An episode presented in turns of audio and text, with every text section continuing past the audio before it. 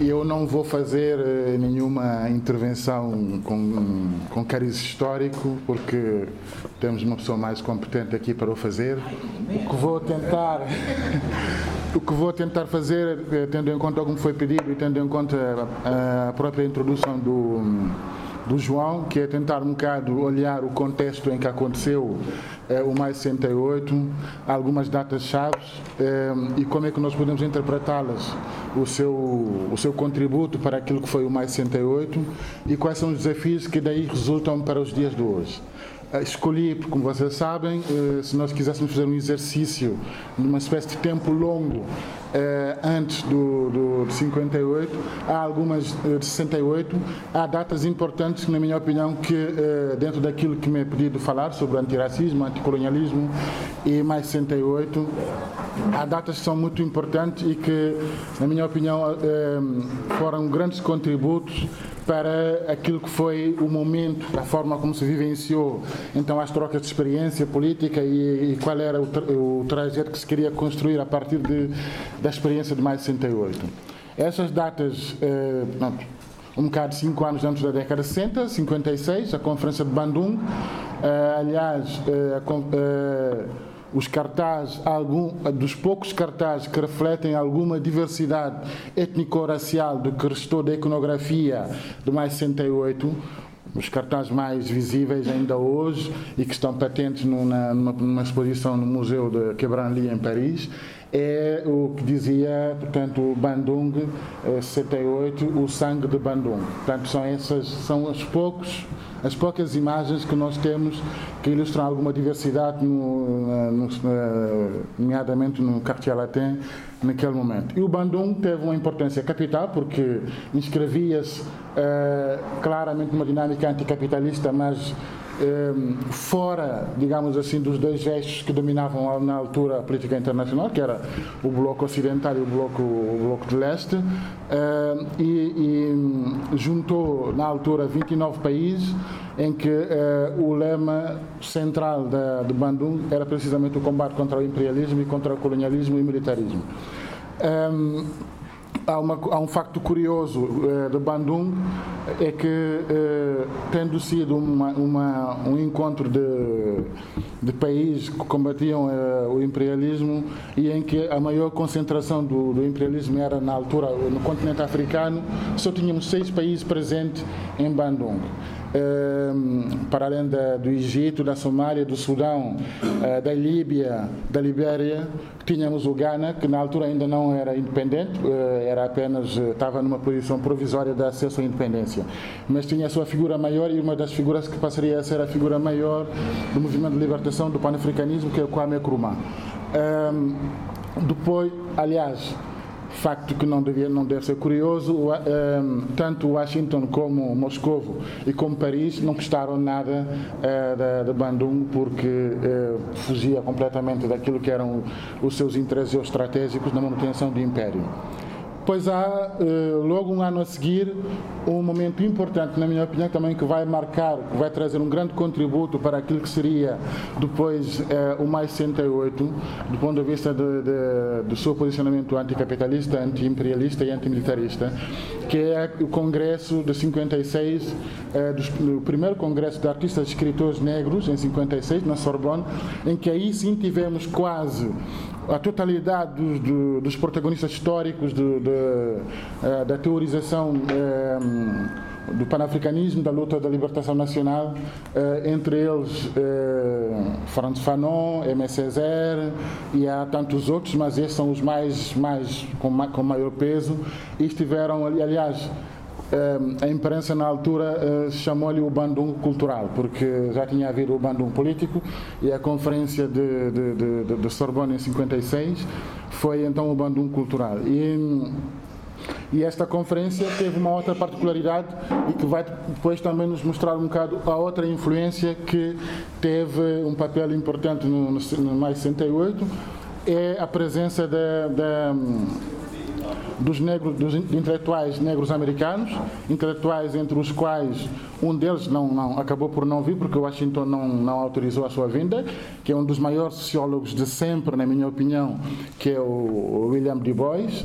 Du Bois não foi autorizado a estar presente no Congresso porque a embaixada americana, não, a embaixada francesa não lhe, não lhe deu o visto, mas ele enviou um, pronto, uma, a sua comunicação e essa ligação entre o movimento negro americano e os movimentos de libertação em Paris em 56 tem uma, uma, uma importância capital, porque a partir daí entra eh, uma grande disputa dentro do próprio movimento digamos, do que eu chamo de sujeitos racializados, a forma como aliavam uh, as alianças dos partidos tradicionais de esquerda, nomeadamente o Partido Comunista, o seu posicionamento em relação uh, ao colonialismo.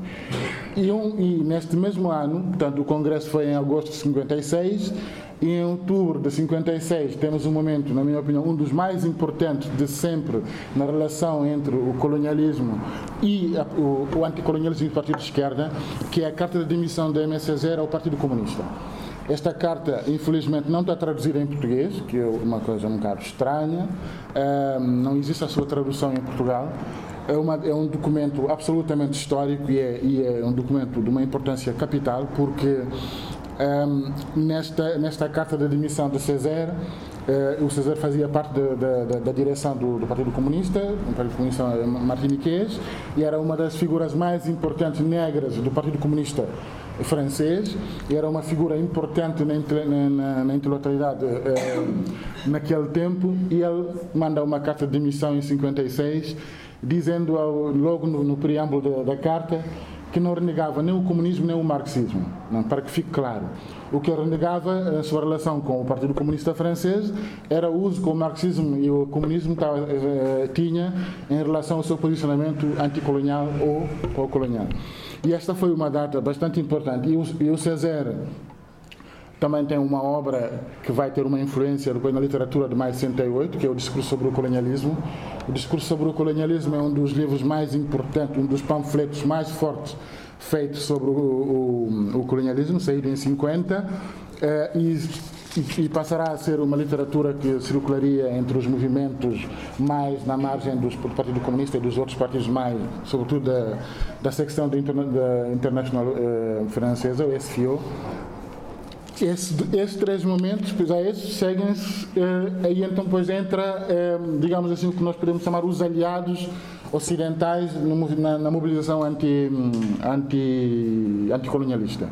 E há um momento importante, que é o Manifesto do 121, eh, em 61, que é o manifesto que se intitula O Direito à Insubmissão e o direito e, e, o apoio à deserção, ou seja, a não participação na guerra colonial e o apoio à, à frente da libertação nacional, as duas frentes, aliás, a de, da Vietnã e também a de, da Argélia. E, são, e, é um momento importante porque é um momento que convoca toda a intelectualidade eh, francesa na altura e não só, e, e também de sujeitos racializados que estavam na, na, na, no espaço público francês.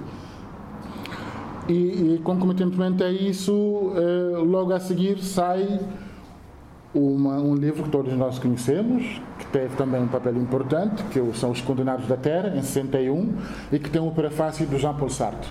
E, e, nesse prefácio, há uma, uma das últimas frases do prefácio de Sartre que é importante, que nos convoca para mais 68, porque ele dizia na, nesse prefácio que a Revolução Nacional será socialista. Ou seja, portanto, havia claramente um programa uh, inscrito numa, numa, numa projeção de, de construção do, do, do socialismo. Um, e durante esse momento intensifica completamente. Não nos esqueçamos que neste momento temporal que estamos a falar, estamos a ter a guerra de, de Vietnã, a guerra da Argélia, a guerra do, dos Camarões, que, é das pou... que nem sequer se fala, não é? Há pouca coisa, há pouca documentação historiográfica sobre a guerra dos Camarões.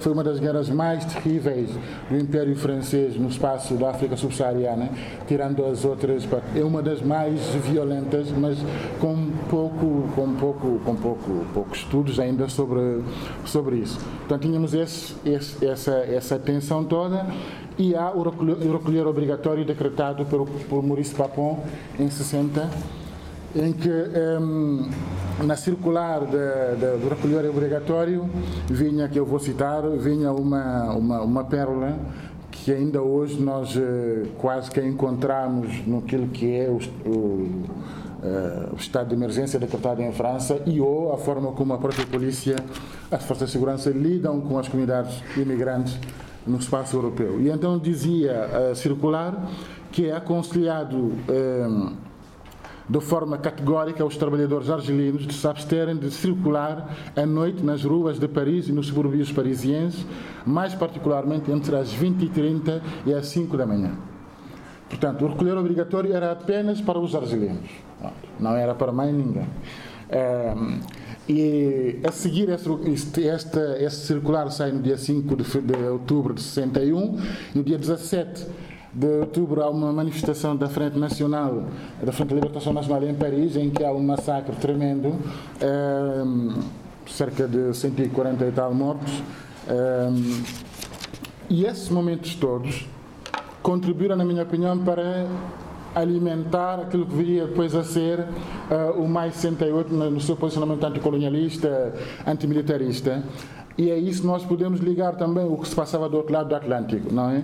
Para além do assassinato do Malcolm X em 65, há as revoltas de Los Angeles em 65. Eh, as revoltas de 65, eh, portanto, 34 mortos, eh, mais de mil feridos, com o exército a intervir diretamente na, na, na repressão da, da, das mobilizações em, em 65 e há uma, uma efervescência grande do movimento negro eh, nos Estados Unidos que tem uma repercussão também na, na intelectualidade eh, europeia, sobretudo dois momentos importantes, porque se cruzam também com a dinâmica cultural, com a presença de artistas negros americanos, nomeadamente ligados ao jazz, mas não só, intelectuais, um deles agora está na moda, que é o, o James Baldwin. James Baldwin agora está, toda a gente fala do James Baldwin. É, o James Baldwin vive, viveu 40 anos em Paris e na altura ele vivia em Paris. Uh, mas nesse ano de 66 nós temos o, a oficialização do Black Power por uh, Stokely, Stokely Carmichael e a fundação dos Black Panthers em 66, o Partido dos Black Panthers. E há essa junção nisso tudo, e depois nós temos, para além disso, e não se fala disso eh, também na historiografia normal, é que houve uma greve de seis semanas, em 66, em Memphis, eh, no Tennessee, dos trabalhadores eh, da, limpeza urbana, eh, que tiveram uma repercussão internacional, porque pela violência da, da, repressão, mas sobretudo pela, por aquilo que se seguiu depois. Houve, o Martin Luther King foi a esta concentração, ao piquete de greve, fez um discurso, um dos discursos mais importantes dele, e ele tenta fazer uma manifestação com os, os trabalhadores da, da, limpeza urbana e essa manifestação é reprimida violentamente, houve várias mortes e isso eh, apareceu em vários. Eh, em, foi largamente noticiado na altura. E tivemos depois eh, um momento também importante que antecedeu um bocadinho 68 e que vai ter uma componente, porque isso se via depois também nos cartazes que ainda nós temos hoje sobre mais 68, que é a Tricontinental, em 66 em Havana. A Tricontinental, portanto, que juntava todos os países que não tinham acedido à independência e que tinham um programa, obviamente, claro, e era a primeira vez numa, numa dimensão internacional eh, nós ouvíamos pela primeira vez a palavra racismo nos documentos oficiais. Antes, todos os outros encontros tinham mais um, um léxico dizia anti-imperialismo, anticolonialismo contra a dominação, mas não vinha a palavra racismo. E no documento da Tricontinental vem claramente a palavra racismo, porque um dos programas, o, o, na resolução final, o segundo ponto da resolução final era precisamente o combate contra o apartheid e contra o racismo no mundo em geral. E a Tricontinental foi, foi importante. Um, antes disso, nós já tínhamos tido algumas independências, nomeadamente na África subsaariana, e em que alguns protagonistas muito mais importantes, como o Patrício Lumumba, que também é, uma, é um ícone do, de, das lutas de libertação, tinha sido assassinado em 61, eh, não vamos eh, muito, e tínhamos perdido o Fanon na, no, em 66, que tinha morrido, mas tinha tido uma grande influência com a sua produção, tínhamos o Krumah morreu em 66 e o, e o Che, o, o, o Che teve uma importância na mobilização do, na tricontinental, mas sobretudo da parte da intelectualidade negra que vivia em Paris, tinha uma grande ligação, porque o Che era um anti-imperialista anti inveterado, incurável, e ele tinha uma grande ligação com esses movimentos e, e hum, a morte dele também, digamos, criou alguns bloqueios nesta, hum, nesta fase. Um, e há o assassinato de Martin Luther King em 68, em abril, um mês antes de mais 68. É? Portanto, essa cadência de momentos que eu não fiz uma abordagem mais lata, estou só a tentar circunscrever, portanto, o que é que isso tem a ver com a mobilização antirracista, e há um fator que não se fala e que eh, e é importante dizê-lo, é que o Mais 68 não se limitou apenas na, na, na, na academia nem no movimento sindical tradicional. É? Aliás, na altura, ehm, eh, os, trabalhadores os trabalhadores imigrantes tinham organizações, uma delas eh, a chamada Federação dos Trabalhadores Imigrados, e que acabou depois que se chamava FASTI, que tinha eh, eh, dentro dos seus quadros camaradas da, da, da juventude da Liga, da Liga Revolucionária, ehm, da Quarta Internacional, ehm, e que foi criada em 67. E, e, eles, na altura, representavam cerca de 14, 15% dos trabalhadores em França. E fizeram, participaram muito nas greves, nomeadamente no setor automóvel e no setor da, da, da higiene urbana, e estavam nas, nos piquetes e há pouca, infelizmente, há poucas imagens que, que, que mostram esta, esta presença da, dos trabalhadores imigrantes, maioritariamente magrebinos, mas também eh, dos, dos, chamados territórios do Dom-Tom, ou seja, da, da Martinique, da, da Guiana, da, e pronto. E essas, e essas e esta visibilidade não é muito retratada, digamos assim, nesta, mas eles tiveram um papel importante nesses paquetes, nesses piquetes de, de greve. E então, agora, isto levanta-nos, isto tudo, pronto, é um enquadramento, portanto, é o antes e o durante, não é? E o depois. 10 minutos. minutos não vou precisar tanto. Os atores, portanto, como nós vemos, atores não foram apenas os intelectuais, não é? havia intelectuais racializados, mas também havia intelectuais europeus um, e havia os trabalhadores imigrados e que tiveram o seu papel importante, mas há aqui um outro aspecto que é preciso salientar que é qual foi o papel do mundo da edição. É? Um, porque uma das, um dos espaços em que esses movimentos tiveram o seu contributo maior no debate ideológico com os protagonistas do, do Mais 68 foi precisamente através, travar um debate contra-hegemónico, também mobilizar eh, para consciencializar, foi através do mundo da edição. E nós, naquele momento, tivemos vários, várias publicações importantes que saíram. Entre elas, eh, editoras e publicações. Eh, Presença Africaine, L'Étudiant Noir, Legitime Défense, vários, na é? Todas elas, mas todas elas com, claramente eh, situados no setor progressista da, da, das lutas e fora do espectro da, do controle da, burocracia comunista, digamos assim. Uh, e depois tivemos, obviamente, uh, ao lado dessas publicações que eram dos sujeitos racializados, uh, eles próprios, havia publicações naquele tempo, como L'État Moderne, as edições Masperot, Minuit, Vérité, La Cité, ou até. essas, esses movimentos todos, essas publicações todas tiveram um papel bastante importante na promoção ou na visibilização, na criação de espaço para os atores de, de Mais 68, que eram sujeitos racializados, eh, participaram nisso. Portanto, eh, para finalizar, para mim, um, umas cinco ou seis ideias que me ficaram desse, desse debate, eu acho que nos convoca agora. Podemos dizer que Mais 68 teve a virtualidade de transformar a indignação num programa de ruptura, mas isto se deveu também, se deveu sobretudo ao aporte das circunstâncias de luta e de resistência dos oprimidos, dos oprimidos fora do espaço europeu. O que não é muito valorizado nos nossos debates internos. É?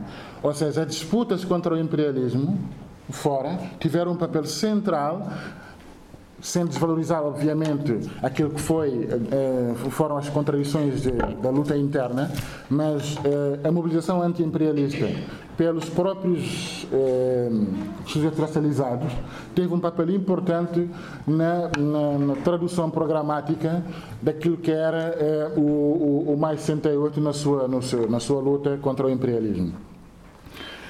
Porque a descolonização estava bastante avançada se tirarmos, tirando talvez a África do Sul, a Rodésia, Namíbia uh, e o espaço lusófono, quase todos os outros países estavam, eram independentes. Tinham o que era o não significa isso que uh, estavam totalmente independentes, porque uma parte da, da, dos regimes que tinham sido colocados que tinham sido independentes já foram tinham sido substituídos e tinham colocado aí umas cleptocracias que até hoje continuam transmutadas noutras, uh, noutras fórmulas, mas o que é certo é que tinha, tinha tido um hiato, de, porque a, maior, a fatia maior das independências ocorre nos anos, nos anos 60.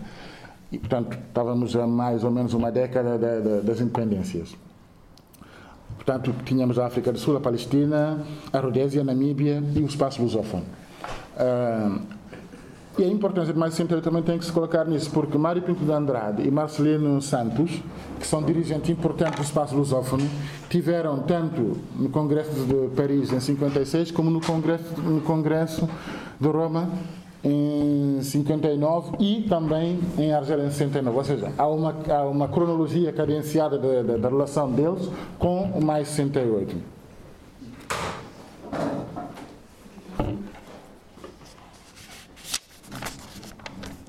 Ir à Coreia. Resultado. Resultado disto tudo. Saltaram. O Samir Amin tem um texto uh, lindo sobre isto, uh, em que ele fala dos velhos desafios, que são os novos desafios de mais 68, visto do sul do planeta. Um, e é exatamente isso que se, que se trata. Ou seja, um, como eu disse, uma, houve uma grande influência do contributo da luta eh, anti-imperialista eh, naquilo que poderia ser, do ponto, do ponto de vista programático, eh, o mais 68, porque as lutas anticoloniais ajudaram, na minha opinião, dentro do quadro do mais 68, a corrigir um erro estratégico que era de olhar para o combate contra o imperialismo num prisma dogmático de luta de transformação social. Não era apenas as contradições tradicionais sobre as quais nos debruçávamos para responder à hegemonia uh, capitalista, havia outras dimensões da luta, de, da luta pela transformação social que tinham que estar em cima da mesa. Eu acho que um dos contributos dos sujeitos racializados no mais 68 é exatamente esse, o se não o maior, aliás, na minha opinião, porque não apenas a dimensão de classe, mas de género, eh, da orientação sexual, mas também a dimensão da raça, porque de repente se percebeu que eh, a raça podia assumir uma dimensão de categoria política na disputa, na disputa para a transformação social. Isto foi importante. Um, portanto, redefiniu basicamente, na minha opinião, o contexto da sociedade economicamente avançada, em que o xadrez das mobilizações era mais sobre a questão da relação laboral, mas depois tivemos as questões mais as questões culturais em que eh, tivemos contributos do black marxismo do, do, do subaltern studies eh, ou dos, da, da, das black studies. Todos esses aportes entraram na teorização daquilo que poderia ser um, da nova esquerda na altura eh, daquilo que poderia ser uma reinterpretação do marxismo no século XX e no século XXI e, e para, para acabar, eh, porque eh, eu hoje vim aqui e, e, e propusei numa, num artigo eh, que é um manifesto que está a circular em França a convocar uma, uma manifestação em Paris no dia 26 contra um, sobre a morte da Adama Traoré que foi assassinado pela polícia. E há um manifesto e há uma, um excerto do manifesto que, que que nos traz para, que nos leva para 68 e que nos traz para hoje. Então, esse certo diz, diz, diz o seguinte: falar em classes populares sem falar do racismo, da polícia, do espaço público, mas também do género, da masculinidade, da homofobia, não é falar de classes populares, não é falar de exploração económica. É, portanto, e, portanto, não é construir um movimento social. É construir uma abstração que não tem ligação com os sofrimentos reais e é condenar-se a produzir um movimento sem energia nem ancoragem. Portanto, isto é saiu hoje este apelo. É um apelo que nos remonta, né? se nós nos lembrarmos da circular de 5 de outubro de 61, de Papon, e se nos lembrarmos do que está a acontecer agora, o que nós podemos dizer é que, portanto, mais 68 tem o potencial nas suas falhas, e que foram, algumas foram grandes, nas suas virtudes e nos seus sucessos, nos lembrar precisamente o que, o que eu acabei de citar aqui. Né?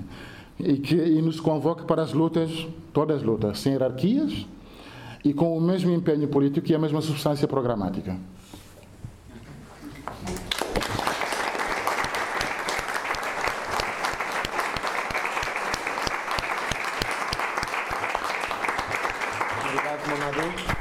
Fernando Rosas.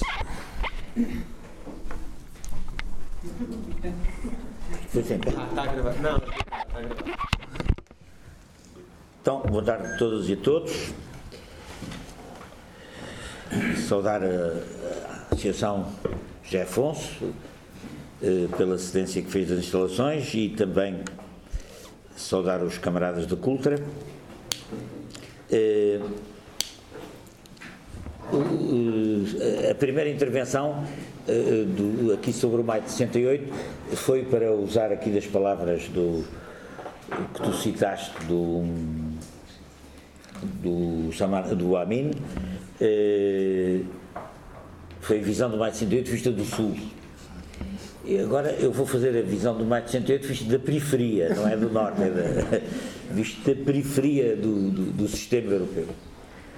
Um, e vou falar dos contextos, vou falar do novo tipo de revolta e vou discutir se houve mais de 68 em Portugal ou não houve, porque recentemente eh, cruzei-me com uma opinião do Elísio Estanca dizer que não houve, mas deve ter sido porque ele estava lá fechado em Coimbra e não reparou no que é que se passava um bocadinho mais abaixo.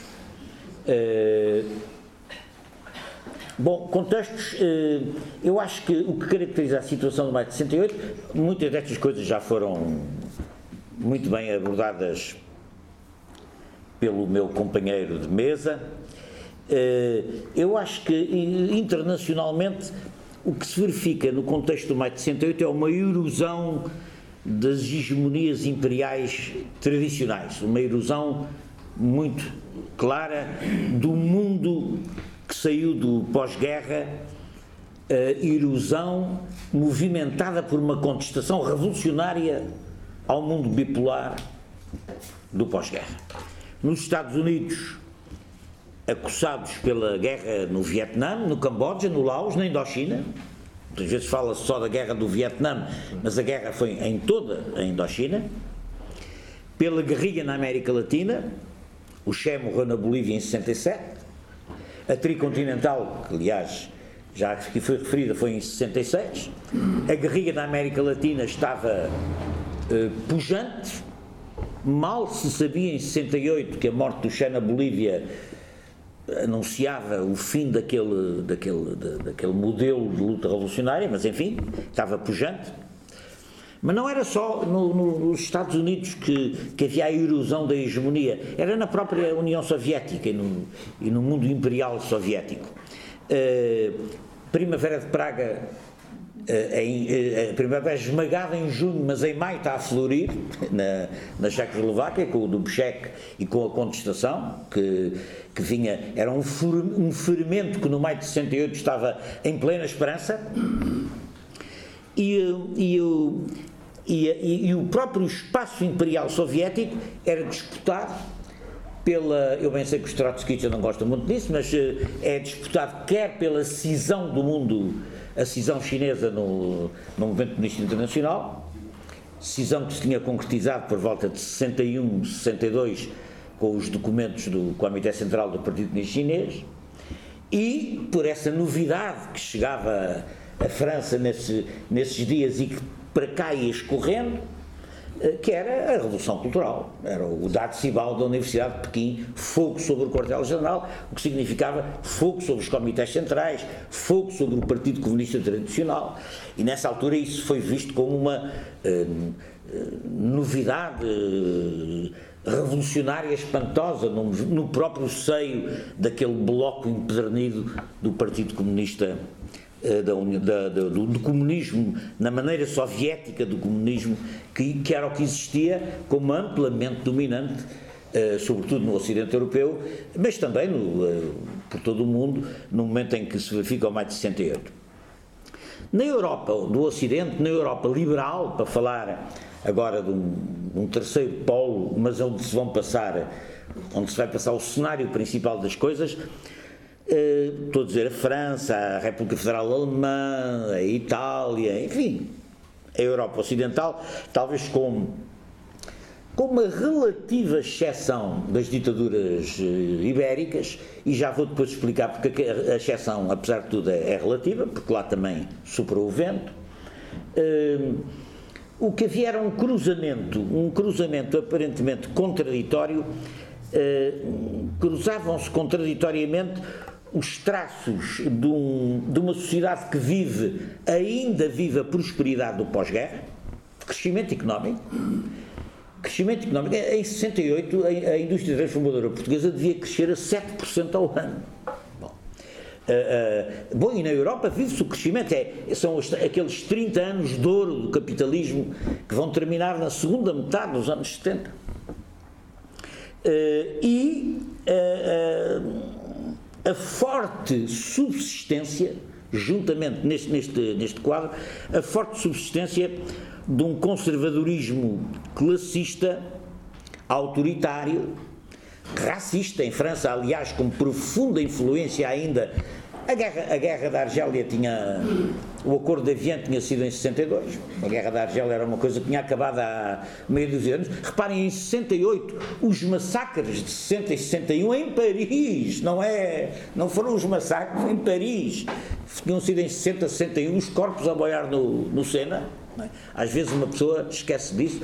Essas dois, duas grandes manifestações, ambas massacradas pela polícia, sobretudo a primeira ainda hoje, ainda hoje, a investigação, mesmo a investigação académica francesa, não, não, ainda não se abalançou a destapar isto uh, completamente, o, o, número de mortos, quem foi morto, etc. Mas era recente.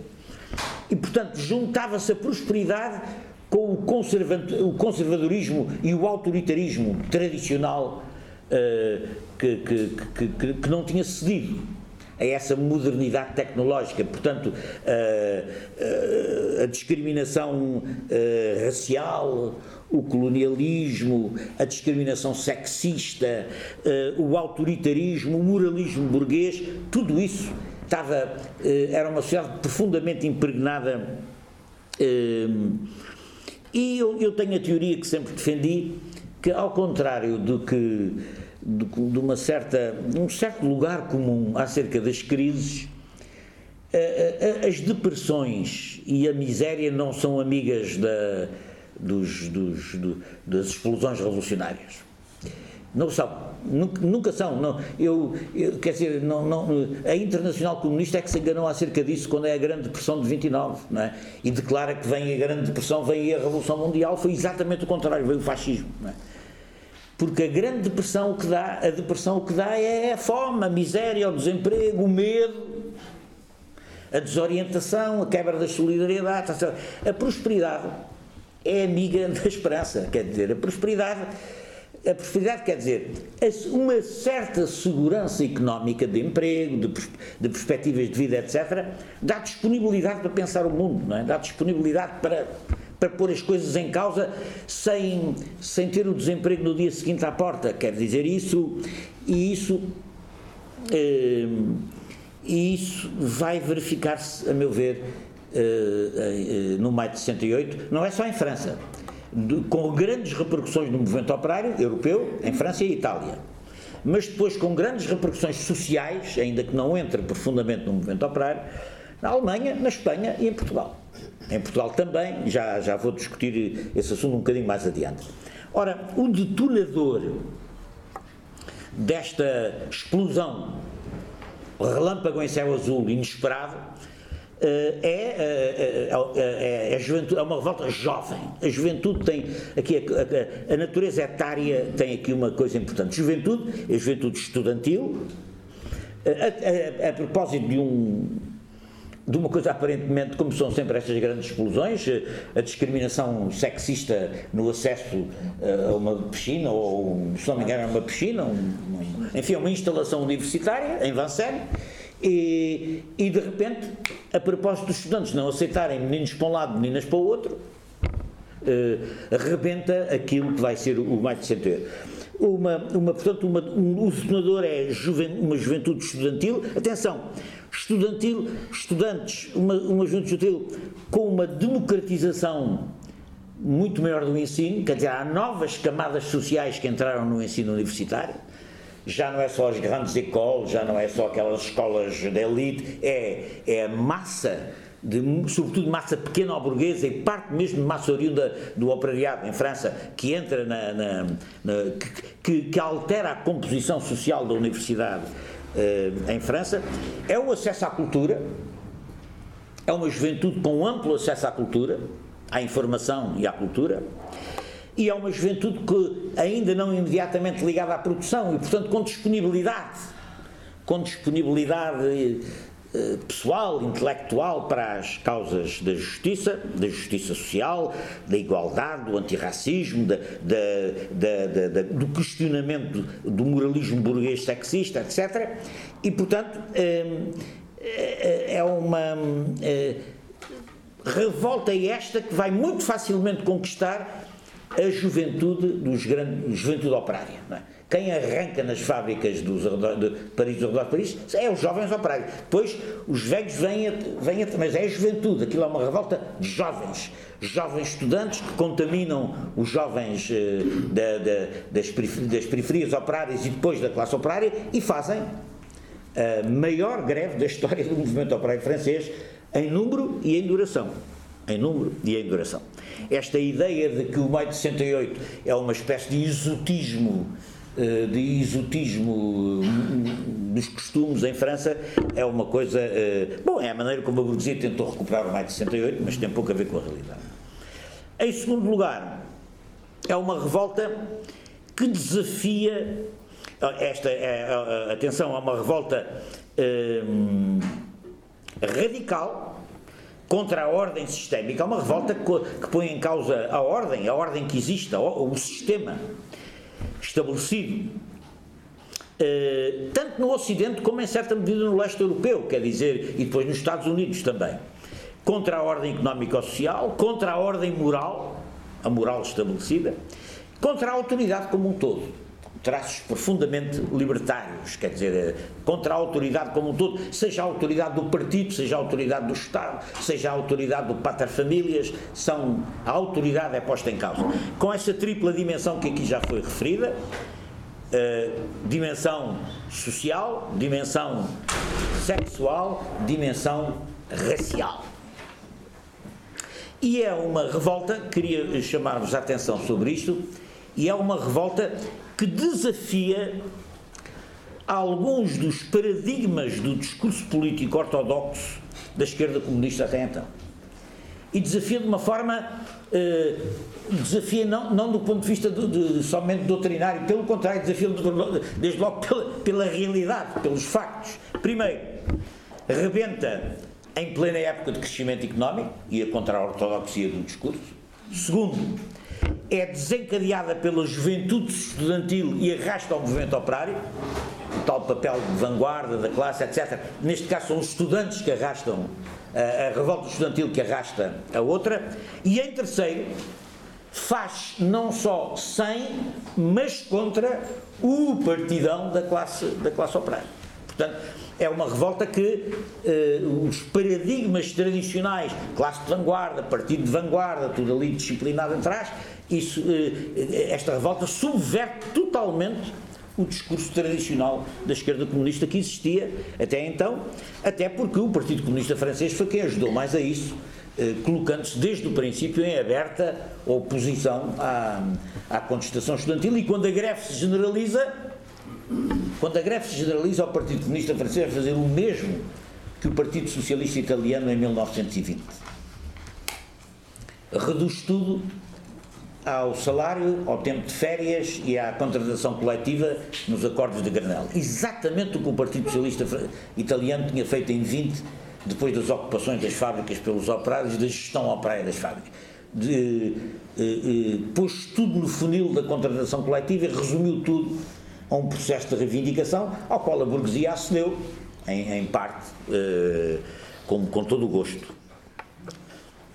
Ora bem, uh, isto para dizer que estamos perante, um, portanto, um, um novo tipo de revolta que subverte os parâmetros do protesto político e social até aí dominante, quer nos conteúdos, já falei um pouco deles, quer nas formas de luta, quer na amplitude que as lutas tomam. Uh, nos conteúdos, porque já disse, questionam a, uh, o, o, problema dos conteúdos é que eles e isso não era, não era a prática política doutrinada dos partidos comunistas na Europa Ocidental nessa altura, uh, de todo, pelo contrário, estamos a beirarmos do eurocomunismo, os partidos comunistas são partidos completamente sistémicos, integrados no sistema, e esta revolta vem questionar a natureza de classe do sistema no seu conjunto. Quer dizer, uh, mete ali a luta de classes dentro de, de, todas as questões do. a luta de classes no ensino, a luta de classes na, na moral do cotidiano, a luta de classes na, na, na, no sistema produtivo. E, portanto, a escola e o ensino, a fábrica e o sistema produtivo, a moral sexual estabelecida e a família, o Estado e a autoridade o imperialismo e a guerra. Quer dizer, é uma contestação sistémica global da ordem estabelecida. E esse conteúdo é completamente revolucionário e novo naquilo que era as tradições de luta do pós-guerra na esquerda, nas, nas, esquerdas europeias do, do pós-guerra. Novas formas de luta. A, a, a, trilogia que se instala em maio de 68, que é a manifestação, a greve e a ocupação. Quer dizer, são as três coisas ao mesmo tempo. a ocupação, as instalações ocupadas, seja na Sorbonne, seja na Renault, são ocupadas com grandes espaços de debate livre e plural, onde há uma amplíssima liberdade de discussão, onde as autoridades são abertamente questionadas. Há, há assim uma espécie de pequena revolução cultural europeia, porque são os chefes, os contramestres, os, os quadros, os professores que são, são, são confrontados com as suas uh, responsabilidades em, em, amplíssimas reuniões abertas a toda a gente, onde, por, por exemplo, na Sorbonne, lembro-me que eh, pela primeira vez, os trabalhadores, não estudantes nem professores da Sorbonne, participam também eh, nos debates com, as suas, com os seus eh, pontos de vista e, portanto, os grandes debates livres nas escolas, nas fábricas, à porta das fábricas. Devo dizer que há um filme muito bom sobre Maio de 68 que é o debate à porta das fábricas, que é uma coisa extraordinária. Quer dizer, o debate à porta das fábricas onde está o tipo da CGT, que exprime o ponto de vista da coisa, e depois há os tipos da esquerda radical que estão ali, e há os operários ali a ver aquilo tudo, a participar na discussão, trac, trac, trac, que é a, porta das fábricas torna-se um grande campo de, de, das fábricas paradas, algumas ocupadas, torna-se um grande campo de, de, discussão, e depois, o Mamadou já, já falou, a, a, o, os, as novas formas da propaganda um novo tipo de agitação editorial e outro. Eu lembro-me das serigrafias, o, mais até do que o cartaz das serigrafias, aquelas oficinas que trabalhavam durante a noite. O, o De Gaulle fez um discurso em 68, lembro-me muito bem disso, em que ele, pouco antes de fazer aquela viagem para, o, para visitar as tropas do Massu, em, em, do Coronel Massu, um assassino da Guerra da Argélia, que era comandante das forças eh, da, da França na zona ocupada da Alemanha, ele sai, sai em segredo de Paris, especula-se, o presidente vai-se embora, demitiu-se, etc. Ele vai-se avistar para obter a segurança de que, em caso de necessidade, o exército interviria perante a situação. E quando regressa, faz um célebre discurso em que diz é preciso pôr fim à Xianli. A Xianli é um termo que em português se pode traduzir pela canzoada. É preciso pôr fim à canzoada. E nessa noite,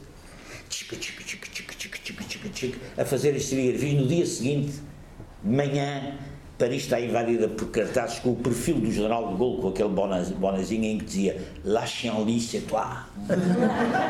E, e, isto era a, a, nova, a, nova, a nova forma de agitação e propaganda que, de facto, o megafone. O megafone aparece muito nessas manifestações de maio de 68. Não havia megafones antes, havia o serviço de ordem da CGT e pronto. Uh, o megafone, uh, o cartaz, as cores, as bandeiras, os retratos, tudo isso. Há aqui toda uma iconografia que hoje é normal, mas que foi criada nas manifestações, pela, pela criatividade das manifestações do maio de, de 68. Um, e uma revolta que é vencida pela conjugação de todas as forças da ordem tradicional. Pelo Estado, a repressão policial e a ameaça da intervenção do Exército para responder à Xianli, as forças políticas de direita que mobilizam com sucesso, com sucesso as classes médias, assustadas com a revolta, e fazem a grande manifestação nacionalista e patriótica uh, pela ordem, uh, que invade as ruas de Paris e que é o enfim, que é o fim, que é o, que é o toca-finados da, da, da, revolta estudantil, Uh, e, e, de uma forma muito importante, o Partido Comunista Francês e a CGT, dividindo o movimento operário da luta estudantil e afundilando o protesto dos trabalhadores nos célebres acordos de Grenelle.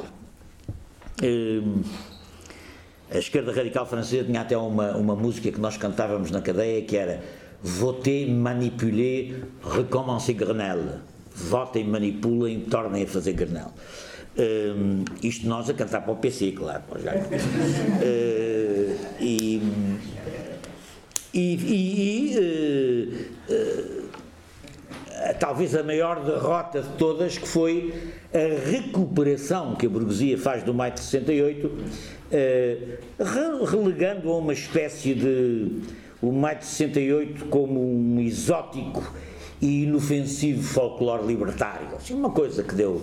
Toda a gente, quando é nova, tem aquelas coisas, não é? Dá umas quecas fora do casamento, dá, faz assim umas coisas. É, dizer, é um exotismo social, sexual, etc. Coisas que passam, que até são boas, os jovens quando estão novos. E, portanto, a, redução da revolta estudantil e operária de 68, que é uma das, uma das rupturas revolucionárias mais importantes da história contemporânea francesa e europeia, reduzida, mas isso é uma forma de recuperação. É uma forma de recuperação que faz com que, faz com que os ex-soissant uh, possam, hoje feitos administradores dos bancos, possam falar uh, de, do maio de 68 com todo, com toda a vontade e uma ponta de nostalgia. Em Portugal, em Portugal também o maio de 68, a meu ver, se faz sentir apesar da ditadura marcelista e digo, e digo ao contrário do que disse, disse o Elísio Estanque, porque me parece muito redutor não perceber como é que o maio de 68 uh, atuou em, em, em Portugal.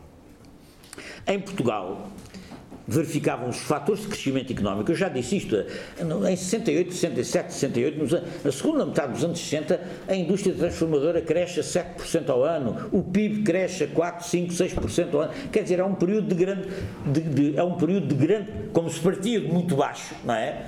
No pós-guerra, a subida, a subida estatisticamente é muito alta. Não é? Outra coisa é a distribuição, Isso, e essa que era o, o, problema. Havia um regime fascista que impedia que houvesse justiça distributiva, mas o crescimento existia. Há crescimento económico, autoritarismo há que sobra, há uma ditadura que não, que não, que não mudou, e o conservadorismo é o conservadorismo da Igreja Católica mais reacionária, do ponto de vista dos hábitos, dos costumes, etc. Mas há outros fatores complementares que fazem com que, com que esse vento francês não possa passar uh, despercebido. Primeiro, à queda da cadeira e a demissão do Salazar. Há um fator muito importante. Em setembro de 68, uh, o Salazar cai da cadeira. Disse que é em setembro, maio é maio, pois, mas o maio francês, maio de 68 francês em Portugal não foi em 68, foi em 69.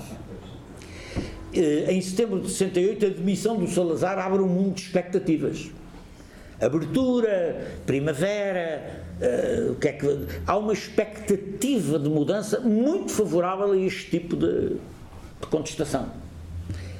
Em segundo lugar, há a guerra colonial, sem fim à vista.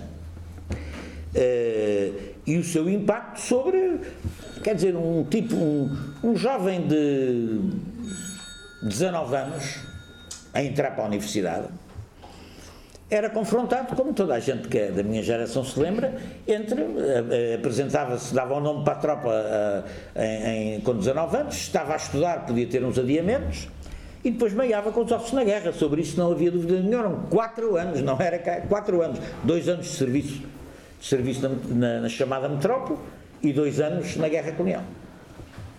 Portanto, a guerra colonial colocava a juventude em geral um problema que é o problema de saber que atitude é que tomava perante ela, se ia, se não ia, se, se, o que fazer, o que fazer à vida. Quer dizer, era uma coisa existencial, de uma importância. Eh, e, e dessa maneira prática e existencial colocava o problema da justiça da guerra. É justo, vale a pena, porquê? O que é que eu vou lá fazer? Qual é o sentido que esta guerra tem? Quer dizer, isto colocava problemas eh, muito importantes. Depois hum, havia a forte tradição de luta contra o regime do movimento estudantil. Em Portugal e, na, e no, no, regime fascista português, a partir do início dos anos 60, fim dos anos 50, princípio, sobretudo a partir da, da grande luta de 62, o movimento estudantil é sempre uma componente na luta contra o regime fortíssima. Bem sei que uh, certas leituras ortodoxas não gostam de reconhecer isso, mas os estudantes foram uma componente fortíssima. Houve anos da ditadura em que só os estudantes é que, é, é que lá está. Dir-se, ah, porque tinham mais liberdade, porque tinham. Claro, tudo isso, mas o que é facto é que lá estavam. Podiam não estar, mas estavam. O movimento estudantil sempre foi uma componente de primeira linha na luta contra o regime e essa tradição em 68 estava bem viva, sobretudo no momento em que o regime parecia que ia mudar, parecia que havia ali qualquer coisa que ia mexer. E por último, não se esqueçam, como condicionante isto também, a forte influência que ainda tinha, uma grande, forte influência que ainda tinha a cultura francesa nas élites uh, politizadas em Portugal. Quer dizer, uh, uh, designadamente na elite estudantil, quer dizer a elite estudantil tinha assim uma espécie de canal que bombeava da Masperot e, da, e, da, e das livrarias da esquerda revolucionária francesa o material, a influência, as ideias, aquilo vinha, as pessoas iam a Paris para estar ali a assistir ao Conde Bélite a falar e, ver, e estar na manifestação e saber como é que era e tal. E, e devo dizer-vos que houve coisas que foram diretamente importadas do maio de 68 para aqui. Lembro-me lembro na minha faculdade de a maneira como se boicotava as aulas começou, foi imitada diretamente da, do boicote da Sorbonne, que era pontapé na porta, abrir e dizer assim, acabou a aula, esta aula está interrompida porque há greve, não sei o quê, e a boa da, da, da professora Magalhães Escolasse, que era muito grande, muito gorda, e tinha mau gosto a vestir, e portanto vestia de amarelo canário, não é? Uh, uh, quando, quando ela é confrontada com isto e o estudante, e o, e o, e o, e o estudante era um tipo chamado Afonso, que tinha vindo, tinha vindo do mais de sentido, diz, calço sua gorda, e a, e a mulher desmaiou. Uh, bom, pronto. Há aqui uns elementos de machismo e tal, mas não faz mal. Naquela, naquela, naquela altura era o menos, naquela altura eh, tinha, um, peso relativo. Uh, uh, isto para dizer que há uma influência direta do maio de 68, quer dizer, a maneira como se estava a fazer política na juventude francesa tinha um impacto direto do ponto de vista dos conteúdos e das formas no movimento estudantil eh, em Portugal. Eh, em Portugal, portanto, o maio de 68 não é nem em 68, é em 69, e não é em Coimbra, é em Lisboa. E, e, isto é que é preciso perceber. A revolta em Coimbra é uma revolta muito importante, mas tradicional. Muito influenciada ainda pelo PC, que é uh, a autonomia da universidade, coisas importantíssimas, como, como se calcula, a liberdade de expressão, a liberdade de associação, a luta contra a repressão, mas é uma luta de tipo tradicional, uma luta democrática, antifascista, uh, pelas liberdades. Esse é o registro da luta de 69 em Coimbra. Em Lisboa, e isso está mal estudado. Eu, em tempos, eh, orientei uma tese de mestrado sobre isto e é pena que ela não tenha sido publicada. Porque em Lisboa não há, em Lisboa a crise rebenta eh, não através da direção da reunião interassociações, que era, quem a, que era eh, o organismo tradicionalmente coordenador das lutas. a RIA existia, tal, mas a explosão rebenta escola a escola e com factos absolutamente inéditos no movimento estudantil.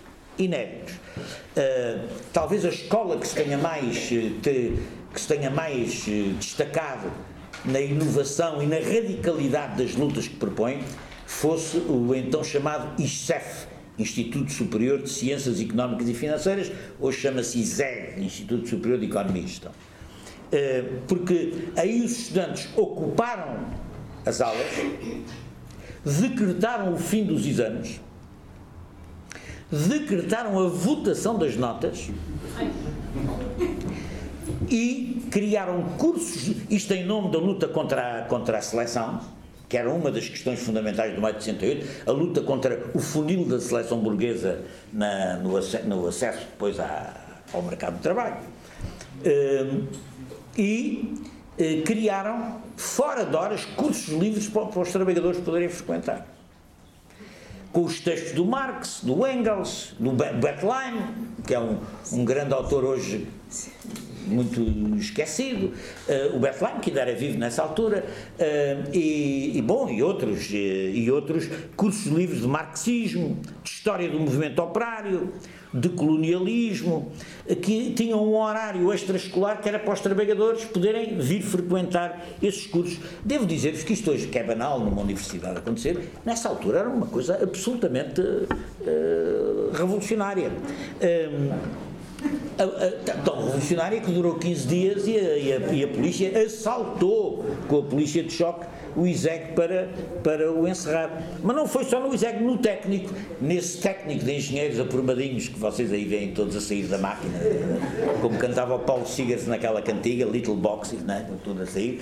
Uh, o, no técnico foi onde se publica o binómio, o, o jornal da, da Associação de Técnico, que questionava ciência ao serviço de quem? Para que é que serve a ciência? Ao serviço de quem está a ciência. Aliás, os economistas fizeram um manifesto interessantíssimo, que era muito interessante hoje reeditar, que era economistas para quê? já não se perguntava aquela coisa dos, sociólogos, para quê? Porque nessa altura não havia sociologia nas faculdades, mas uh, teria sido interessante para a questão. Mas uh, uh, economistas para quê? Economistas ao serviço de quem? A ligação com as empresas, a, a instrumentalização do poder económico com a universidade, tudo isso que eram questões que o marcelismo começava a introduzir eram fortemente contestadas e, portanto, punha-se a questão ao serviço de quem? Ao serviço de classe, ao serviço de que, de que sistema social. E em Direito, naquela espécie de academia militar à paisana que era a Faculdade de Direito de Lisboa, barricadas. As barricadas de Direito. Uh, editou-se aquela célebre série de textos a antissebenta, a sebenta era o, a sebenta era o pilar do ensino de direito, a antissebenta, ou seja, a edição de textos novos, etc, etc. Produziu-se, agora já não me lembro se foi no técnico, foi económicas, uma série de textos também chamados contra a fábrica. Não era bem contra a fábrica, era contra o sistema de produção capitalista, coisas aliás impressas vindas de Paris também, e eram impressas cá. E portanto. 5 minutos. 5 minutos. Estou a acabar, estou mesmo a acabar. Uh, as associações uh, foram. As associações estudantes foram completamente ultrapassadas neste processo. Praticamente, aliás, a polícia encarregou de, encarregou de resolver o problema, encerrando-as todas, uma atrás das outras. Como vocês saberão, a única associação de estudantes aberta, quando se dá o 25 de Abril, é uma associação de estudantes de veterinária eh, em Lisboa, de resto está tudo, tudo fechado. Os, as associações transformaram-se em movimentos políticos radicais, com designações radicais que passam a substituir as associações, uma politização radical decisiva no movimento estudantil, eh, a Universidade Popular, o Ousar Lutar, Ousar Vencer eh, e outras coisas assim no género, que representavam as várias tendências da explosão dos movimentos de extrema-esquerda. Há uma eh, explosão de organizações de esquerda radical nas universidades que suplantam a influência do PCP o PCP tem à última da hora que, aliás, contrariadamente, vir criar a UEC, a União dos Estudantes Comunistas, e cria a UEC porque, com, com receio, como o Miguel Portas dizia muito bem, eh, porque temia que a União dos Estudantes Comunistas ela própria virasse numa espécie de organização dos esquerdalhos e lá o partido perdia o controle eh, da coisa. E, portanto, eh, há uma. A hegemonia passa para, mais para o lado da, da, da esquerda radical. Em 1970 com direta influência disto tudo, organiza-se a primeira manifestação em Portugal contra a guerra do Vietnã, em 21 de fevereiro de 1970. A partir daí são as organizações clandestinas que no 21 de fevereiro passam a convocar manifestações contra a guerra eh, colonial. E, portanto, devo dizer que, além do mais, para terminar, considero também, ao contrário de muitas opiniões que aí há, que o movimento estudantil de 69 vai ter uma influência indiscutível, indireta, na reorganização sindical e reivindicativa do movimento sindical português, que, como sabem, cria a Intersindical em 70, mas processo, a, renovação do processo reivindicativo começa. A primeira ofensiva, a primeira vaga de reivindicações sindicais antimarcelistas começa exatamente nesse segundo semestre uh, de 1900 e 69. E, portanto, eh, essa radicalização estudantil, porquê? Porque os estudantes, e com isto termino, os estudantes não se limitavam a estar na universidade. Nessa altura, os estudantes iam, para, iam fazer cursos para as sociedades recreativas, levavam os livros para as bibliotecas das associações, contactavam nas, na, na, na, nos seus bairros, nas sociedades recreativas, nas associações culturais, contactavam com os empregados uh, dos bancos, das companhias de seguros, dos escritórios, com os trabalhadores nas fábricas, e, e, essa influência, como foi sobre os militares também, que iam estudar à universidade, e essa influência teve uma grande importância na, na politização e no arranque de um novo movimento sindical que vai surgir exatamente a partir de 69. E é tudo, comemorar o maio de 68 é uh, muito importante e é ter em conta que estas coisas um dia tornam a acontecer, apesar dos estudantes andarem agora de praxe e capa batina, uh, estas coisas vão acontecer outra vez. Muito obrigado.